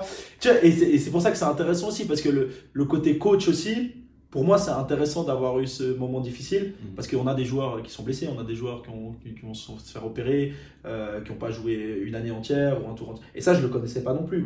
Donc, des fois, moi, je dis, euh, enfin, je le dis pas, mais moi, dans ma tête, je pense, bah, eux, ils ont, enfin, un joueur qui est blessé, bah voilà, deux mois après, il peut jouer au foot ou six mois après, il peut jouer au foot. Moi, je pourrais jamais jouer au foot. Mm. Donc, euh, donc moi, dans ma tête, je le relativisais comme ça. Je le disais pas forcément un joueur, mais, mais, mais par contre, le fait de le vivre, bah voilà, maintenant je me dis, bah non, enfin, quand tu te prépares, on a eu un joueur, euh, le gardien malheureusement, il, il a fait toute la préparation et il s'est blessé, et on avait eu un joueur comme ça aussi, qui s'est blessé le, le, dernier entraînement avant la reprise du championnat. Et ça, voilà, tu as deux mois, euh, six semaines de préparation, c'est pas les mêmes, euh, le même nombre d'entraînements, mais ça reste, tu te prépares pour la compétition, et le jour quand tu peux pas faire la compétition, c'est ce qu'on aime. Parce que les matchs amicaux, les matchs de préparation, c'est jamais la même chose. Et c'est pour ça que je dis, il y a eu des choses positives dans la blessure, le fait d'accepter, enfin, c'est le fait connaître ça. Mais voilà, je pense Enfin, il y a eu un moment, euh, c'est. Ils appellent ça. Moi, j'ai aussi une coach mentale. Euh, et ils appellent ça un, un petit deuil. Enfin, c'est un deuil de. de et euh, en relativisant, c'est pas un vrai deuil, mais il y a des choses plus graves. Mais, mais sur le moment. J'ai essayé de relativiser, mais deux semaines après, ça m'a. Et pendant deux mois, je pense que j'étais pas bien. Là, ça fait deux, trois semaines, ça va mieux. J'ai recommencé un peu les entraînements aussi. On a fixé la date aussi de l'Ironman. Mm. Donc, c'est plus simple de se projeter maintenant. Dire qu'à un moment, je me suis dit, est-ce que moi, je voulais tout le temps le faire, mais est-ce que ça va se faire? Peut-être ça va pas se faire. Mm. Donc, euh, enfin, moi, je pense que c'est toujours important d'avoir un objectif pour avancer. Et c'est pour ça que quand tu me disais avant de faire plus en plus grand, parce que c'était la question de base, euh, je pense que c'est. Enfin, en tout cas, moi, je sais que ça me pousse à avancer de dire. Moi, je sais déjà qu'est-ce que je veux faire après l'Ironman. Euh, voilà, je ne vais pas forcément en parler maintenant parce que. Euh, bah, j'ai pas fait l'Ironman, donc pour l'instant, je peux pas parler du reste avant d'avoir fait l'Ironman. Enfin, enfin, voilà, mais c'est ça que aussi, moi, je me projetais déjà. En fait, quand j'ai fait, quand j'ai fini le semi-Ironman, c'était génial, mais genre le lendemain ou deux, trois jours après, ouais, voilà. T'as le down, mais apparemment ça c'est quelque chose de normal. C'est comme les gens qui font les Jeux Olympiques ou c'est comme les gens qui prennent leur retraite euh, bon, dans le sport, mais ça peut être aussi dans la vie. C'est que bah, tout d'un coup t'as plus ton quotidien, t'as plus euh, tout ce qui se passait. Il y a eu des choses super positives. Il y avait le côté médiatique euh, que j'aimais pas du tout au début parce que c'était bizarre. On a eu la télé, beaucoup de gens qui nous ont suivis, euh, des épisodes sur la RTS, et tout d'un coup t'as plus rien. Et là, tu te dis, bah, faut se réhabituer euh, la vie normale en guillemets, même si c'était pas, il y avait rien non plus de, de trop extravagant et exagéré, mais tu t'y fais, tu, tu, ça devient normal en fait. Et, euh, et là, je m'étais dit, bah, quand je vais faire l'Ironman, il faut que j'ai un objectif derrière. Mmh. Euh, comme ça, c'est pas quand j'ai fini l'Ironman, c'est pas une finalité en soi. Il y a quelque chose, c'est une étape, on va dire, c'est un objectif, et puis après il y en a d'autres. Euh, donc voilà, le fait de développer des choses avec l'association, c'en est un, mais le fait d'avoir des choses pour moi aussi, je pense que ça c'est important. Et en fait, il y a quelque chose que, que je déteste qu'on en fait, toutes les gens qui m'ont dit quand j'ai fait le semi-Ironman, enfin pas tous les gens, mais la plupart des gens, ils disent ouais c'est bien pour, pour toi ou pour ce que tu as. Ou ils disent, euh, ils disent ouais c'est impressionnant. Alors il y a des gens qui disent ouais moi je pourrais pas, moi je pourrais pas. Et ça, ça, m'énerve aussi parce que justement, pour moi, si moi je l'ai fait, tout le monde pourrait le faire. Enfin, c'est toujours l'investissement que tu mets dedans et c'est surtout mentalement. Donc, si moi j'ai réussi à faire euh, le semi-Ironman, après moi je le fais dans des, des, conditions différentes parce que moi j'ai pris 24 euh, heures pour le faire. Euh, j'ai fait le vélo, je l'ai fait en tandem. Mm. donc, moi je pédale, je fais un effort, mais il y a une personne devant qui fait un effort aussi. même si ça restait avant, la, c'était plus dur pour moi le, vélo parce que c'est dur de me stabiliser sur un tandem. Mais en fait, j'aime pas que les gens. Enfin, en fait, on dit souvent, et c'est logique, hein, moi j'en veux pas aux gens de dire ça, mais on dit, ouais, c'est impressionnant ou c'est bien pour ce que tu as, pour toi, c'est bien d'avoir fait ça. Et en fait, moi j'aimerais bien un jour faire, mais sans parler vraiment du projet que j'aimerais faire, j'aimerais bien faire quelque chose que même très peu de personnes euh, qui, ont pas, qui sont valides, en guillemets, euh, ont fait aussi. Donc je vais pas dire quelque chose que personne n'a jamais fait parce que je sais pas, plein de choses ont été faites, des choses extraordinaires ont été faites. Mais, euh, mais voilà, alors je sais, après, il y a des gens qui vont me dire, euh, oui, mais même moi, euh, faire un triathlon, il n'y a, pas tout le monde qui en fait. Faire un semi-Ironman, il n'y a pas tout le monde qui en fait. Mais en fait, quand tu es dans le truc, tu réalises que. Alors après, c'est toujours la même chose, c'est ton réseau. Donc moi, j'ai des gens qui me suivent et des gens moi que je suis qui font des triathlons, qui font des Ironman et tu réalises qu'il y en a toutes les, toutes les semaines des Ironman. Donc je dis pas que je, je, dis pas que c'est simple à faire, c'est pas du tout ça que je dis, mais je dis euh, cette phrase en fait je l'aime pas trop parce que moi je me suis jamais senti, enfin considéré comme une personne handicapée. Et euh, le fait de dire c'est bien pour toi ou pour toi ce que tu as et c'est pas je pense que c'est pas malveillant quand les gens disent ça, mais moi ça résonne dans ma tête euh, comme dire ouais c'est bien mais pour ce que tu as quoi, c'est voilà. Et ce que, je comprends pourquoi ils le disent, c'est pour ça que j'aimerais bien faire d'autres choses après. Merci d'en parler parce que je pense que, enfin, même, moi honnêtement, c'est difficile aussi de, de, de, de se mettre, à, de, savoir comment est-ce que tu vis ces choses. Et, je pense que d'éduquer les gens là-dessus, et puis ben, par exemple avec ton association de, de, promouvoir euh, des informations sur, sur le sujet, c'est quelque chose, je pense, qui est hyper important pour, pour l'inclusivité dans, dans, notre société quand même, non? Ouais, ouais, ouais, mais moi en fait, ce que je pense, et sans, euh, comme, comme je disais avant, en off, quand on parlait avant, moi je suis pas dans la politique, je vais pas, euh, je vais pas euh, critiquer ce qui, ce qui a été mis en place et tout. Moi, je sais, notre association, donc elle s'appelle Sport for Hope, donc l'espoir à travers le sport. donc il y a un, un, de nos objectifs, une partie, c'est de récolter des fonds pour la recherche contre les maladies rares. Donc ça, c'est un espoir d'avoir, de trouver un médicament pour toutes ces maladies rares. Et il y en a des milliers de maladies rares, il n'y a pas que la mienne. Hein. donc on, on, a on ne met pas l'argent qu'on récolte que pour ma maladie ou pour ma maladie, c'est toutes ces maladies génétiques. Euh, et de toute façon, si tu aides le développement, on peut trouver des, ressources pour une maladie et en fait trouver des solutions pour une autre. Ou, voilà, donc je pense que c'est important de toujours avoir cet espoir. Euh, et moi, j'ai la chance, entre guillemets, d'avoir, il n'y a pas un médicament qui me permet de guérir la maladie, mais qui permet de la stabiliser un peu. Mmh. Comme je disais, c'est ça se détériore, ma santé se détériore, mais si ça permet de ralentir et tout, c'est déjà un espoir. Sauf qu'il y a des maladies qui sont tellement rares. Il y a des maladies où même quand on regarde le Téléthon en France, il y a, 3-4 enfants qui l'ont sur toute la France. Donc bien évidemment, moins il y a de personnes qui ont une maladie, moins il y a de recherches qui vont être faites. Ce qui, est, ce qui, est, ce qui est, triste, mais ce qui est logique en soi. Euh, et je pense que, parce que aussi, il y a des maladies que même s'il y a plusieurs personnes qui l'ont, on ne va pas trouver de médicament. Et ou peut-être on va trouver un médicament dans 50 ans. Mm. Mais peut-être euh, les enfants qui ont la maladie maintenant, dans 50 ans, malheureusement, ils seront plus là. Mm. Et donc, il y a aussi l'espoir, et pour moi, c'est de cette sorte-là, mais pour d'autres personnes, ça peut être à travers la culture, à travers la musique, à travers plein de choses. Pour moi, le sport, ça m'a donné de l'espoir euh, de, de rester dans le sport. Bah, je travaille dans le sport malgré les problèmes de santé, que je puisse pas faire vraiment de sport, et ben, je travaille dans le sport, mais aussi de pouvoir en repratiquer un petit peu, de faciliter l'accès au sport, bah, ça, ça va redonner de l'espoir parce que c'est, ça m'a connecté comme avec des autres gens, ça, tu vois d'autres personnes, ça, ça, me fait sortir. C'est quelque chose de bête, mais, mais des fois, quand c'est un peu plus dur, euh, et ça, je pense que c'est valable pour tout le monde, moralement, euh, et ben d'avoir un quand tu es entraîneur bah tu es obligé tu as une responsabilité envers des enfants tu vas pas rester chez toi. Euh, quand tu as tes entraînements bah il y a des jours où tu n'as pas envie d'y aller, mais tu y vas quand même. Et au final, moi, je sais que, par exemple, comme je disais, le matin, des fois, c'est dur d'aller nager. Mais je sais qu'une fois que je suis dans la piscine, à part la rentrée, une fois que tu es dedans, bah, tu es content d'être là. Quoi, et puis après, tu restes. Donc, euh, donc euh, ça, ça, donne de l'espoir, même dans, dans, la vie quotidienne, je pense, euh, le sport. Et, et nous, c'est un peu le message qu'on veut véhiculer. Et puis, c'est un peu nos objectifs, nos missions un petit peu avec l'association. Donc, de mettre 50% dans la recherche, qui est importante. Mais s'il y a un médicament dans 50 ans, il y a peut-être des gens qui seront plus là. Et c'est important de s'occuper des gens qui sont là maintenant et de pouvoir leur donner de l'espoir maintenant ou de la joie. ou de Nous, on a sponsorisé la SRIM, qui est, une association qui fait partie du Téléthon, mais euh, ou le Téléthon fait partie de la SRIM pour pas dire de bêtises, euh, et, qui organise des, camps ou des week-ends pour les enfants qui ont des maladies génétiques aussi. Mmh. Et ils ont fait du karting, ils ont fait du skateboard avec une autre association de Lausanne qui s'appelle Limitless. dans, une structure que moi j'ai essayé aussi, donc même des gens qui sont en chaise roulante, d'être un peu sur un skate, mais des tenues partout, et ça tu vois le sourire des enfants, euh, et même le mien, hein, je dis les enfants toujours, mais.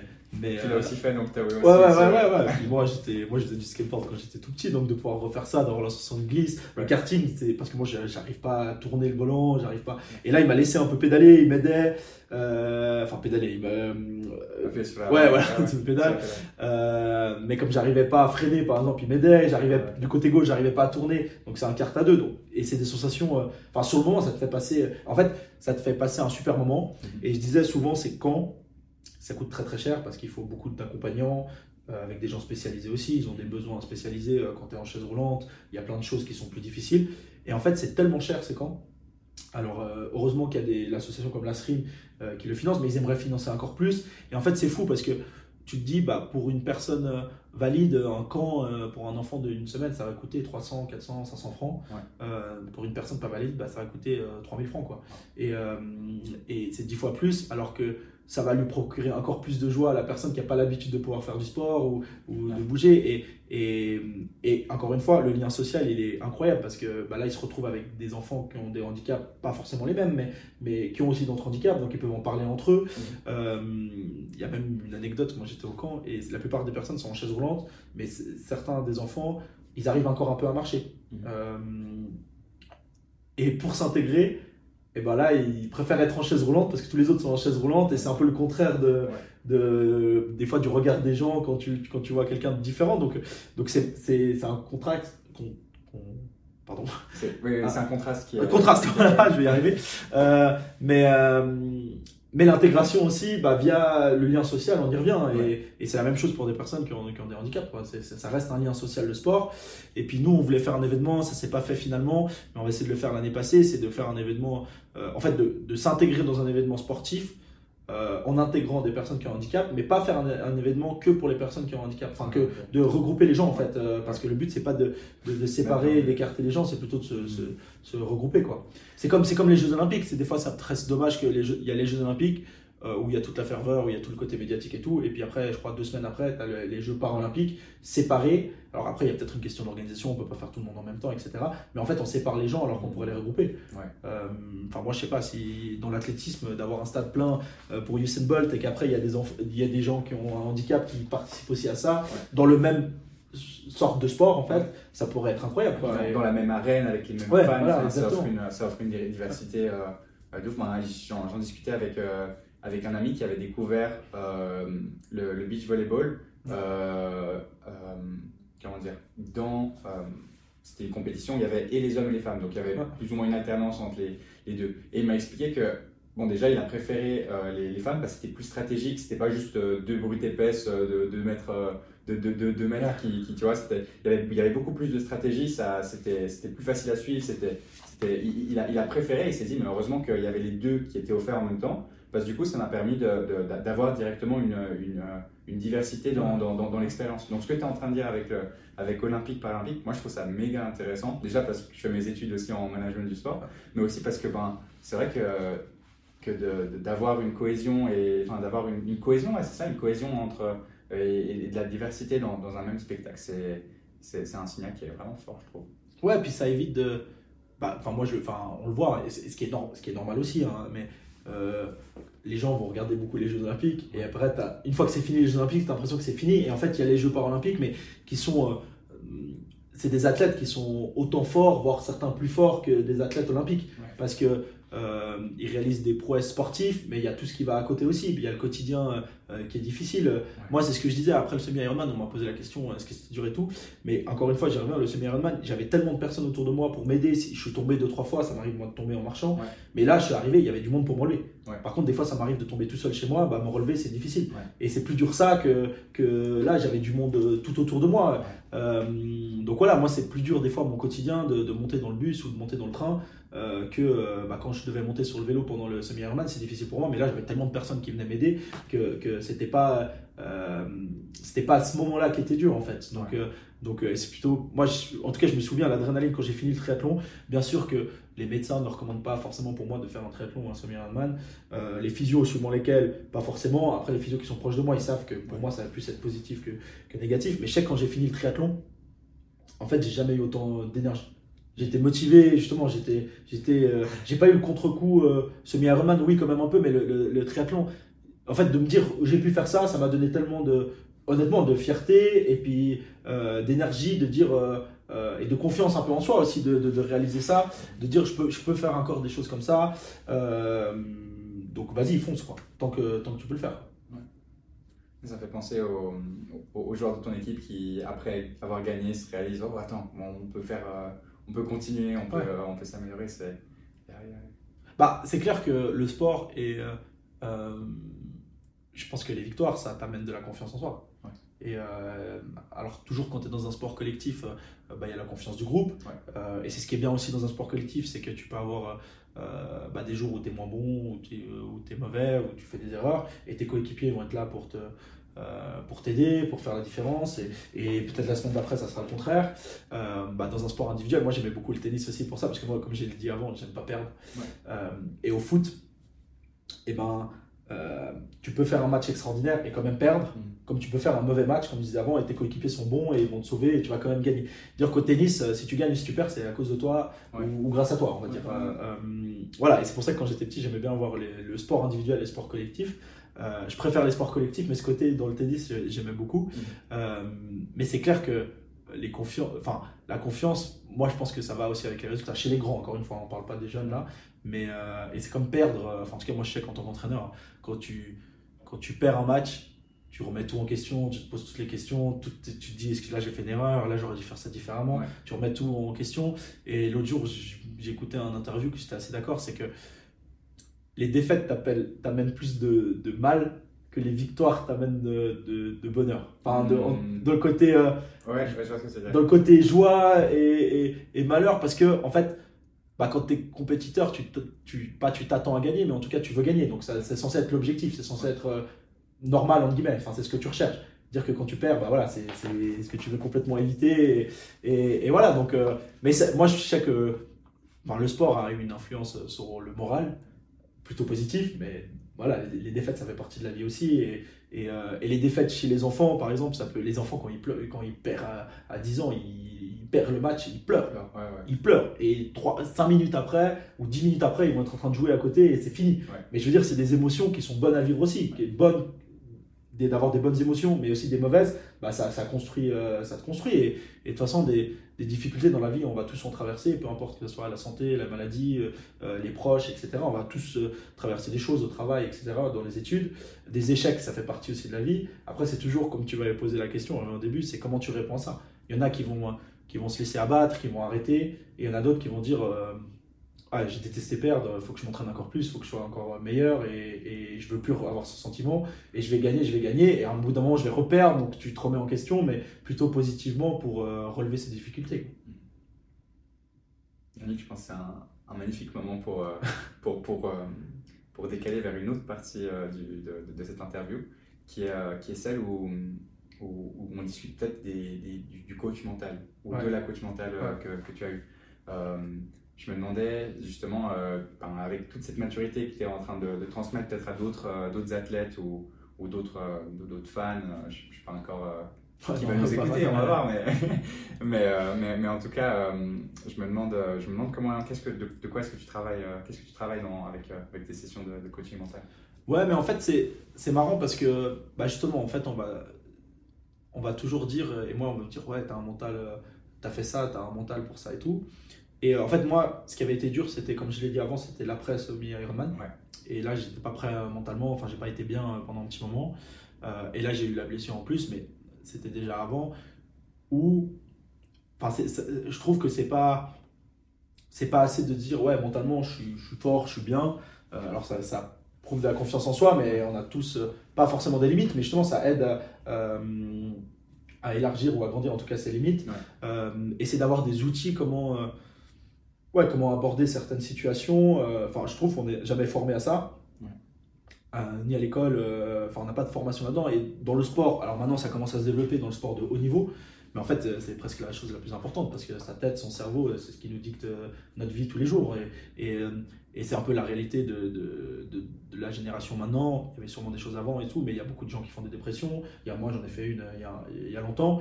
Et, euh, et, notre tête, elle est importante. Euh, donc, euh, développer ça, c'est super intéressant. Après, des fois, c'est des petits outils, c'est des petits exercices aussi à faire. C'est, moi, je trouve quelque chose que j'ai beaucoup appris là, enfin, avec la coach mentale, c'est de savoir pourquoi on fait les choses. Mhm. C'est quand même important pourquoi on fait l'Ironman. Et bien sûr que moi, il y a l'association, il y a tout ce qui est autour, mais pourquoi je le fais aussi pour moi? Mhm. euh, Quelles sont mes motivations? Et, et, des fois, des fois c'est quand on le met pas sur papier ou qu'on n'y réfléchit pas plus profondément, euh, on ne sait pas exactement. Et dans les moments difficiles, quand tu sais pourquoi tu fais quelque chose, euh, bah, ça, ça, ça, va t'aider, je pense. Et puis après, c'est de savoir aussi ouais, un peu quelles sont ses valeurs et qu'est-ce qu'on veut bah déjà quelles sont nos propres valeurs parce que si on n'est pas en accord avec ses propres valeurs je pense que c'est difficile de, ouais voilà. Euh, mais des fois c'est le cas. Des fois certaines personnes ou des fois euh, des fois on s'en rend même pas compte parce que comme on disait avant tu as un environnement où, où, même tes parents tes frères et sœurs peuvent avoir des valeurs différentes. Et si tu rentres pas dans leurs valeurs bah toi tu as l'impression de de pas rentrer dans un cadre. Mais si c'est pas les tiennes euh, voilà. Et je pense que c'est important de de, de, savoir exactement quelles sont ses valeurs et d'essayer de, s'y tenir. Mm. et dans les moments il y a des moments où tu n'as pas envie d'aller t'entraîner, il y a des moments où tu n'as pas envie de te lever à 5h du matin et tout, mais si tu sais pourquoi tu fais, ta motivation, bah, je pense que tu vas le faire. Et, puis tu as un sens, en tu es aligné avec tes, ouais, comme tu dis, avec tes valeurs, tu as, une certaine euh, euh, congruence, enfin, consistance dans, tes, actions. Et je pense que ça aussi, le fait d'avoir un, sens, une direction, je pense que ça aide, ça aide pas mal, ouais, c'est vrai. Est-ce que tu as d'autres, un outil par exemple que, tu voudrais euh, euh, partager à, des jeunes, à des plus jeunes athlètes, par exemple, un, je sais pas, un, un, outil ou une réflexion que, que tu donnes à, que as donné aux jeunes, un truc que as, qui peut les marquer? Moi, je sais pas, moi j'ai pas la prétention non plus de, je suis pas coach mental. Euh, voilà, et après on est chacun un petit peu différent, mais, mais moi je pense que, enfin tu sais, moi j'essaye de m'inspirer un petit peu de, de gens qui ont fait aussi des, des, enfin des gens qui ont fait des plus grandes choses et des gens qui sont inspirants pour moi en tout cas, mais, mais euh, euh, tu sais, il y a cette phrase, phrase de Michael Jordan, je sais pas exactement quand elle va la citation, mais c'est juste de dire, euh, tu sais, si tu abandonnes une fois, et ben après, ça veut dire que c'est quelque chose qui est abandonné, c'est possible. Donc mm. après, dans ta tête, ça va toujours rester, euh, j'ai la possibilité d'abandonner. Par contre, si tu le fais jamais, bah, c'est aussi une habitude, c'est une discipline à avoir, mais de le faire une fois, bah, ça va le permettre de faire d'autres fois. Euh, enfin, c'est comme, euh, mais ça peut être valable dans tout. Hein. C'est une fois, bah, tu vas pas, tu vas pas réviser. Bah, après, la fois d'après, tu vas dire ouais, mais je l'ai déjà fait, donc je peux me permettre de pas réviser. Ou une fois, je vais manger le paquet de chips. Bah, pourquoi la semaine d'après, je le ferai pas? Mhm. Et c'est juste d'essayer d'avoir ces disciplines. Et moi, je n'ai pas, pas la prétention de l'avoir encore, mais je sais que euh, voilà, je pense qu'il faut essayer de se fixer des objectifs et il faut essayer de se tenir. Et en fait, on parle souvent de motivation, mais la motivation, tu l'as le, jour où tu donnes un objectif, mais la motivation pendant une année, tu n'es pas, motivé tous les jours, ça n'existe pas. Même si tu sais pourquoi tu le fais et tout, il y a des jours où tu n'as pas envie de le faire. Et je pense que c'est. En fait, moi, je me disais toujours, dans les jours où j'ai pas envie d'y aller, c'est que c'est ces jours-là en fait qui vont compter. C'est le fait d'y faire. Euh, euh, jour où tu n'as pas envie d'y aller, c'est ça qui fait la différence par rapport à d'autres personnes aussi. Parce que, euh, voilà, s'entraîner au foot, tous les, enfin, tous les enfants, beaucoup d'enfants, envie de devenir footballeur professionnel. Mais par contre, euh, est-ce que beaucoup d'enfants ont envie de, de, faire les efforts qui vont à côté euh, Ou quand tu grandis, sans parler des enfants, mais des ados, est-ce qu'ils sont prêts à aller courir à côté des entraînements Puis, euh, même pas jouer à la play jusqu'à 2h du matin le soir. Enfin, il y a tellement, comme tu dis, il y a tellement de trucs qui. Et c'est de, de, voir. Mais moi, il y avait un interview de Michael Phelps où il se dit que sur l'année avant les Jeux Olympiques, je crois qu'il a fait quelque chose genre 350 entraînements.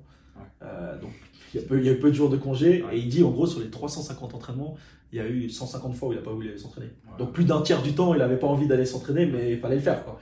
Et, euh, et, moi, je trouve que c'est ça qui est un petit peu inspirant. Moi, moi j'aime bien. C'est marrant parce que moi, je suis dans le foot.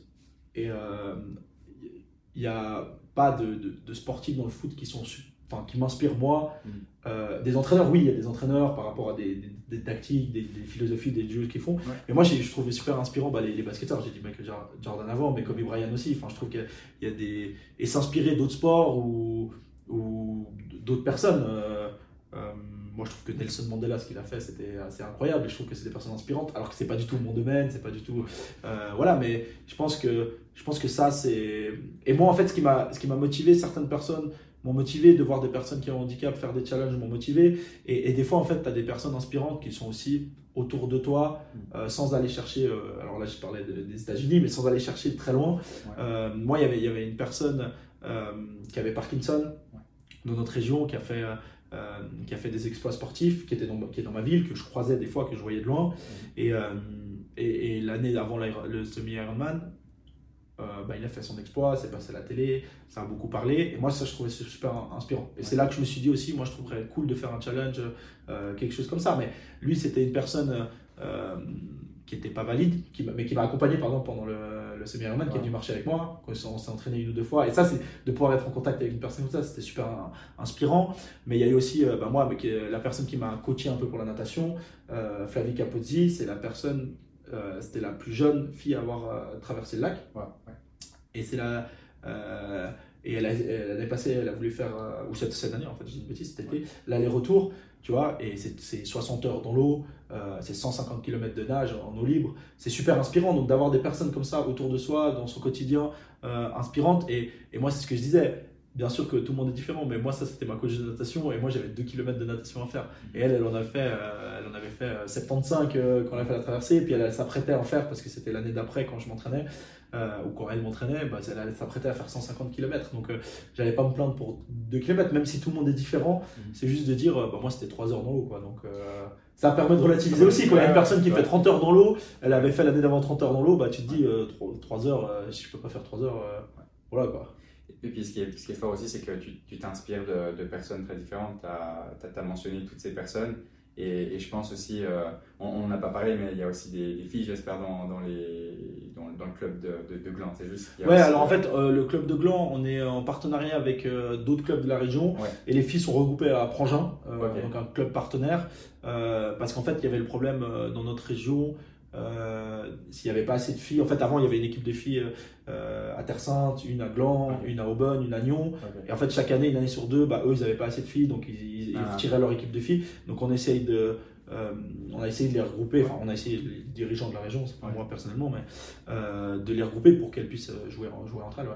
Ok, trop bien, trop bien. Et, je pense que ça aussi c'est, c'est, fort d'avoir des, des projets justement où on arrive à à, à, comment dire, à grouper et puis de, de, de, rendre des choses capables. Enfin, c'est entourer les, ah les gens des bonnes personnes. Et puis, euh, Mais je pense que ça va 100% euh, ouais, dans, dans, mes valeurs, dans les valeurs de l'association. Et puis, euh, ouais, je pense que l'intégration, enfin, le, le, sport est censé, comme on a dit avant, regrouper les gens, mm. réunir les gens. Et, et ça, c'est important. Et c'est pas censé éloigner avec. On voit tous les problèmes qu'il y a en ce moment dans le monde. bah, au moins, le sport permet euh, enfin, les Jeux Olympiques, c'est quelque chose d'extraordinaire parce que tu as tous les pays du monde qui sont regroupés. Euh, la Coupe du Monde de foot, pour moi, c'est quelque chose. Alors maintenant, il y a des choses politiques. Euh, je ne vais pas parler de où se jouent certaines Coupes du Monde, mais, mais c'est un moment. Enfin, quand tu vois les, les, gens chanter dans les rues, dans les pays, des, des, des, gens qui, encore une fois, qui parlent pas la même langue, qui s'écharpent, qui s'échangent l'écharpe de leur pays ou de leur club voilà, ça, ça, ça, ça, regroupe, ça permet de voyager. Moi, j'ai pas mal voyagé grâce au foot en Europe, mm. euh, en faisant des tournois avec les jeunes. Donc, euh, donc, euh, et ça, c'est aussi des moments de vie. nous, avec les petits, je disais avant, on était parti une fois faire un, un, tournoi à Bâle avec les tout petits, ils avaient 8-9 ans. bah, les petits, avaient, on avait fait trois groupes. Il y en avait un qui avait servi à manger, un qui avait débarrassé, et il y en avait un qui avait mis la table. Et même ça, c'est des expériences de vie que moi, je me rappelle, il y avait un garçon dans le groupe qui osait pas dormir chez son voisin, qui était son meilleur ami. Il n'osait pas dormir avec son, son, cousin, chez son cousin, chez sa tante, parce qu'il voulait dormir chez, chez, lui avec ses parents. Mhm. Et le jour où il y a eu, bah, en fait, on a dormi là-bas à Bâle avec les petits dans une auberge de, jeunesse. Et euh, sa maman lui a demandé Mais, mais genre, toi, tu vas faire comment? Parce qu'on a Puis il a dit Non, mais c'est pas de souci, c'est pour le foot. Donc euh, moi, je vais, on va dormir foot. Et c'est juste que quand tu es dans un environnement où tu te sens de t'épanouir, bah, tu vas t'épanouir. Quoi. Donc, euh, donc voilà, je trouve que c'est des expériences de vie extraordinaires. Pense c'est un, des points qui, qui, a été chouette, qui a été ressorti dans, ce podcast c'est l'importance de, de, l'environnement dans, dans, une carrière, dans, une expérience de vie. Quoi. Donc, euh, merci euh, pour, tous ces échanges. Avant de terminer le podcast, j'ai une question à te poser. J'essaye euh, d'intégrer les, les, athlètes qui nous suivent un peu plus au podcast. Donc, s'ils ont des questions après avoir écouté notre échange, est-ce que tu serais d'accord qu'on essaye de peut-être réécrire les questions et de faire une sorte d'article ou, d'y répondre directement à, un moment donné en, en, commentaire. Et peut-être ça pourra faciliter des, échanges d'infos ou de, conseils entre, en différents sports Ouais, ouais, volontiers, 100%, 100% euh, partant. Et, et, comme tu disais, on parle de personnes inspirantes, mais, mais moi j'ai écouté euh, pas tous les épisodes, mais certains épisodes de ton podcast. Et euh, bah, ça, c'est inspirant, tu vois. Et d'avoir des gens, bah, comme tu dis, bah, c'est dans notre région, c'est dans notre quotidien, c'est des gens que toi tu croises. Mhm. et, et, ça, je trouve que c'est super cool. Et moi, j'ai, moi, j'aime beaucoup le format podcast, comme je t'avais dit. Et, euh, et, je trouve ça super intéressant et super inspirant. Donc, euh, bah, bravo pour le job. Merci pour l'invitation. Et avec plaisir. Euh, Trop bien. Yes. Merci. Et n'hésite pas non plus à, si tu as des questions à leur poser, si tu veux être mis en contact. Moi, je suis, moi, je suis chaud. Il faut créer une, une belle petite communauté de, passionnés de. Bah, bah par exemple, si, enfin, on peut finir là-dessus, mais en fait, moi, ce que j'aimerais bien, enfin ce qu'on aimerait bien à l'association, pas que moi personnellement, mais mon comité aussi, c'est euh, à l'Ironman, c'est qu'il y a des gens qui m'accompagnent, mais c'est qu'il y a plein de gens qui participent. Et des gens qui, qui, comme je t'ai dit, bah, la, personne qui avait Parkinson a marché avec moi, euh, ma coach de natation, bah, elle a fait toute la traversée de natation avec moi, elle a même presque fait tout l'Ironman, le semi-Ironman avec moi. C'est de, encore une fois, c'est de regrouper les gens, donc euh, d'avoir d'autres athlètes qui puissent participer avec nous, qui puissent nous accompagner à un moment, s'entraîner avec. Moi, j'ai, il y a une à la ville de Nyon, en fait, euh, moi j'ai eu accès aussi aux piscines. Mhm. Et le responsable du club de natation, bah, c'est quelqu'un qui a fait les Jeux Olympiques. Mhm. Et il m'a dit une fois, euh, bah, si tu veux, je peux venir m'entraîner avec toi et tout. Et pour moi, pour moi quelqu'un qui a fait les Jeux Olympiques, c'est extraordinaire. C'est c'est ouais, le top niveau, quoi. Tu bah peux pas, avoir plus haut. et c'était, pour moi, c'est incroyable de me dire, euh, bah, je peux m'entraîner avec quelqu'un qui a fait les, les, les, Jeux Olympiques. Enfin, c'est inspirant aussi. Donc, mhm. donc voilà, avec plaisir, si on peut partager avec d'autres athlètes, d'autres personnes, tant mieux. Trop bien. J'ai hâte, on va, on va faire ça, c'est clair. Ok, magnifique. Merci, beaucoup. Cool. Le merci beaucoup était 5 fois.